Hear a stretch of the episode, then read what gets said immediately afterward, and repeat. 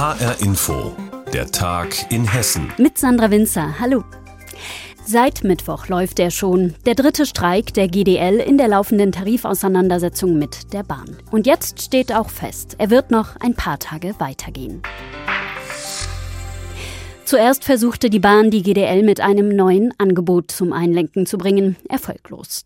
Dann zog sie vor das Arbeitsgericht Frankfurt, um den Streik zu stoppen, auch das erfolglos. Und auch die Berufung vor dem Hessischen Landesarbeitsgericht erfolglos. HR Hessen-Reporter Lars Hofmann über den Stand der Verhandlungen. Die Bahn ist auch in der zweiten und letzten Instanz damit gescheitert, den Streik der Lokführergewerkschaft GDL gerichtlich verbieten zu lassen, was GDL-Chef Klaus Wieselski geradezu in Hochstimmung versetzt hat. Wir sind sehr erleichtert, dass wir Recht bekommen haben in einem gerechten Arbeitskampf, den die Eisenbahnerinnen und Eisenbahner in diesem Land gegen ein Management führen, das mit allen Mitteln versucht hat, das zu unterbinden. Ganz anders die Einschätzung der Bahn. Sprecherin Anja Bröker bedauert die Entscheidung des Hessischen Landesarbeitsgerichtes. Statt zu verhandeln, versucht die GDL, einen Tarifvertrag zu erzwingen. Klaus Wieselski sieht sich gestärkt. Und er betonte sofort, dass die Gewerkschaft in dieser Tarifrunde weiterhin nicht nur für Lokführer und Zugbegleiter verhandeln will. Dass die Forderung nach Tarifverträgen für unsere Kolleginnen und Kollegen auf den Stellwerken nach Tarifverträgen für diejenigen, die in den Werkstätten arbeiten, in der Verwaltung arbeiten, dass diese Forderung berechtigt ist. Das wurde auch hier auf diesem Gericht glasklar bestätigt. Das dürfte aber trotzdem nicht so einfach werden. Beschäftigte in Stellwerken oder den Verwaltungen der Bahn vertritt traditionell die größere Eisenbahn- und Verkehrsgewerkschaft EVG. Und genau das ist das große, ungelöste Problem bei der Bahn, die Konkurrenz der beiden Gewerkschaften. Die Bahn wendet jetzt das Tarifeinheitsgesetz zum ersten Mal an. Danach gilt in einem Betrieb nur der Tarifvertrag der größeren Gewerkschaft. Nach Rechnung der Bahn ist das nur in 16 von insgesamt 300 Betrieben im Konzern die GDL.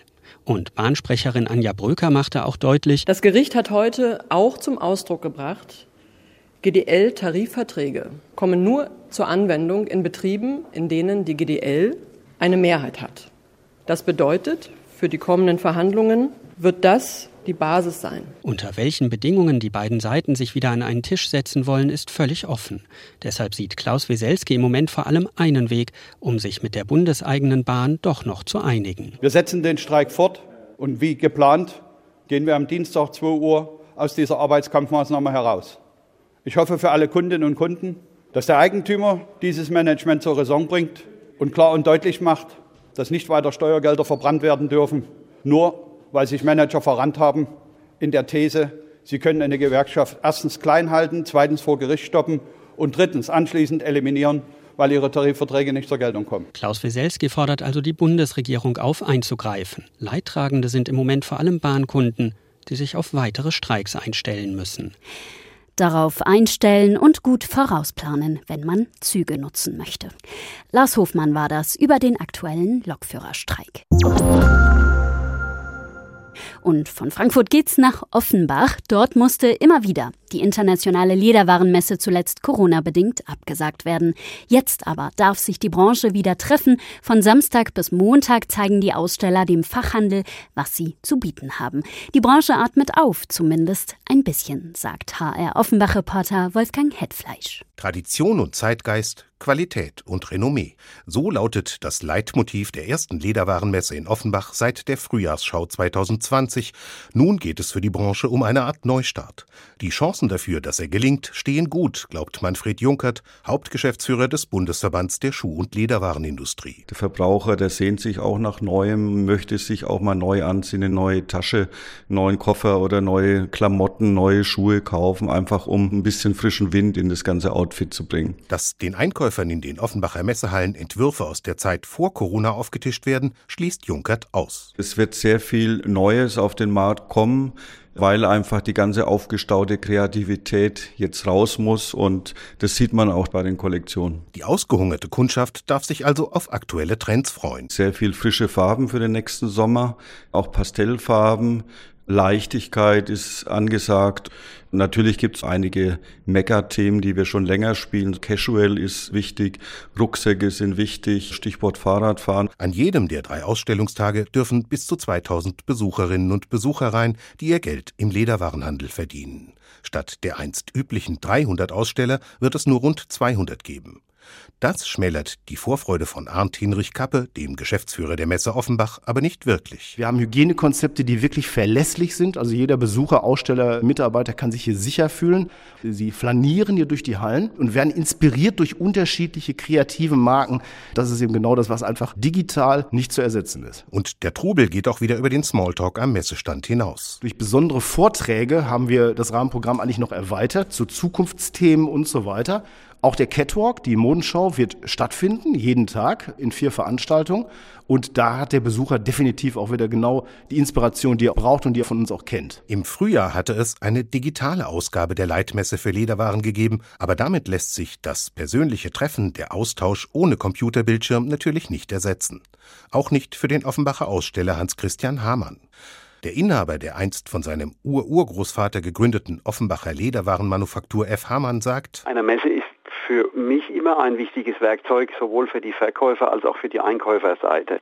Es ist ja der Branchentreffpunkt für den Lederwarenhandel. Sprich, die Geschäfte, die wir in den Städten haben, die kaufen dort ein.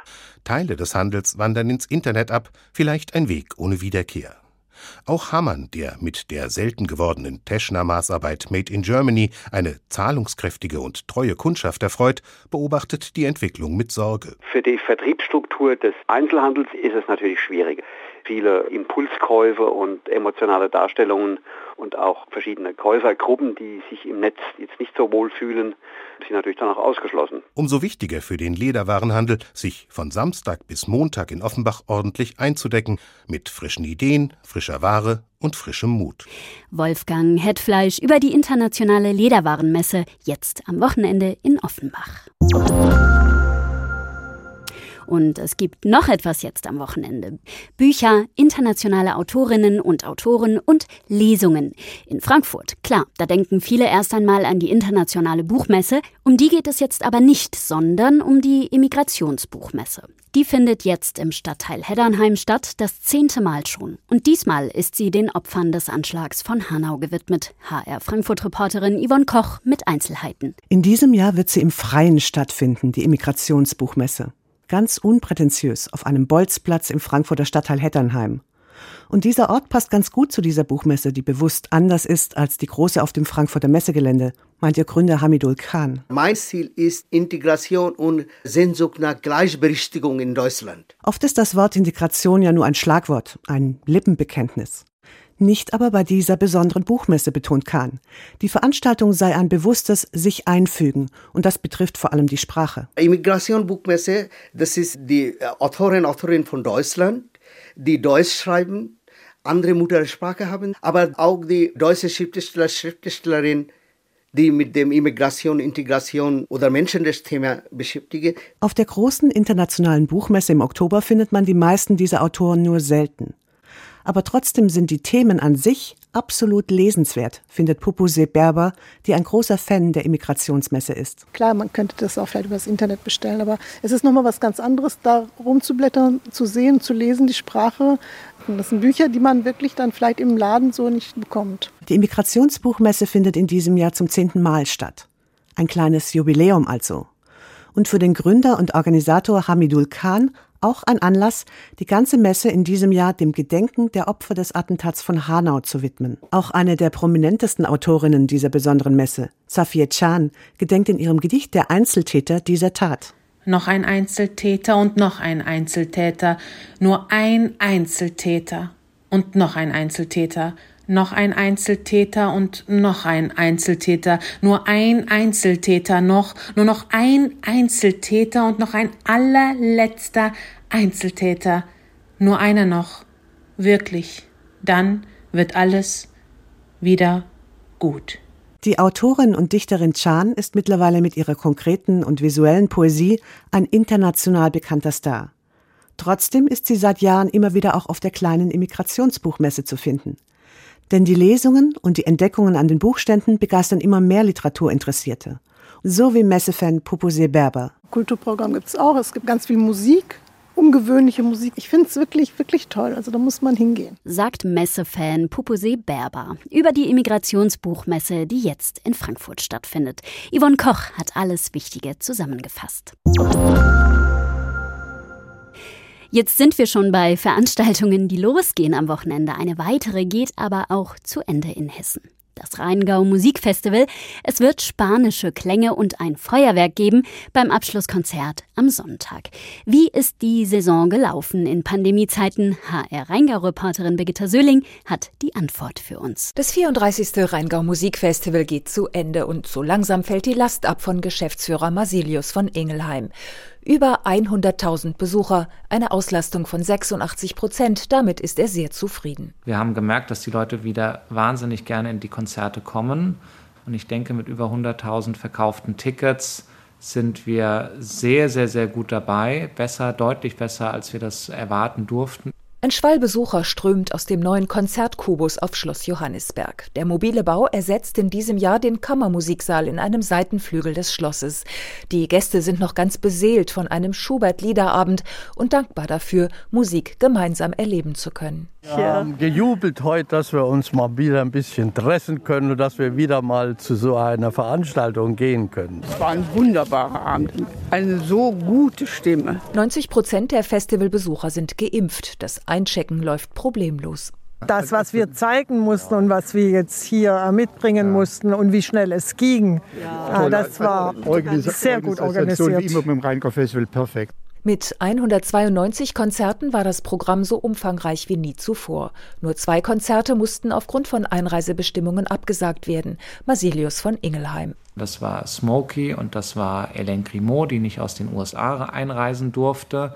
Den Künstlern hat diese Saison allerdings eine große Kraftanstrengung abgefordert, denn sie mussten zweimal antreten, um 17 Uhr und um 20 Uhr. Sonst hätten sich die Konzerte im Kurhaus Wiesbaden und im Kloster Eberbach vor halbem Publikum im Schachbrettmuster-Sitzplan nicht gerechnet. Intendant Michael Herrmann ist dafür besonders dankbar. Es soll aber kein Dauermodus werden. Wenn man überlegt, dass Daniel Barenboim das zweite Brahms Klavierkonzert zweimal am Abend spielen musste, das ist schon einiges. Und auch Igor Levit hat gesagt, Nächstes Jahr kann er das nicht mehr machen. Aber für andere Künstler war es durchaus denkbar und die haben das auch gerne gemacht, weil die ja auch erst mal wieder dankbar waren, auftreten zu können. Womit im Festivalteam kaum jemand gerechnet hatte, gerade die 17 Uhr Konzerte waren besonders gut ausgelastet. Weil man noch immer keine großen Chöre einladen kann, geht das Festival an diesem Sonntag anders als gewohnt zu Ende, mit einem Feuerwerk spanischer Klänge unter freiem Himmel im Klosterhof von Kloster Eberbach. Programmplaner Timo Bucco. Bei uns schwebte schon immer im Kopf mal eine Last Night zu konzipieren. Neidisch guckten wir immer jedes Jahr nach London. Und in diesem Jahr, auch das ist wieder aus einer Krise eine Chance zu machen, haben wir eben dieses Abschlusswochenende und als letztes Konzert eben eine Last Night of the Festival konzipiert. Und da ist der dramaturgische Faden quasi spanische Musik. Unter anderem mit der Ouvertüre zu Oper Carmen und der jungen Geigerin Maria Dueñas. Tolle Klänge im Beitrag von Birgitta Söhling zum Rheingau Musikfestival, das jetzt langsam zu Ende geht. Und das war der Tag in Hessen mit Sandra Winzer. Ich wünsche Ihnen ein sonniges Wochenende und diese Sendung finden Sie wie immer auch als Podcast auf hrinforadio.de.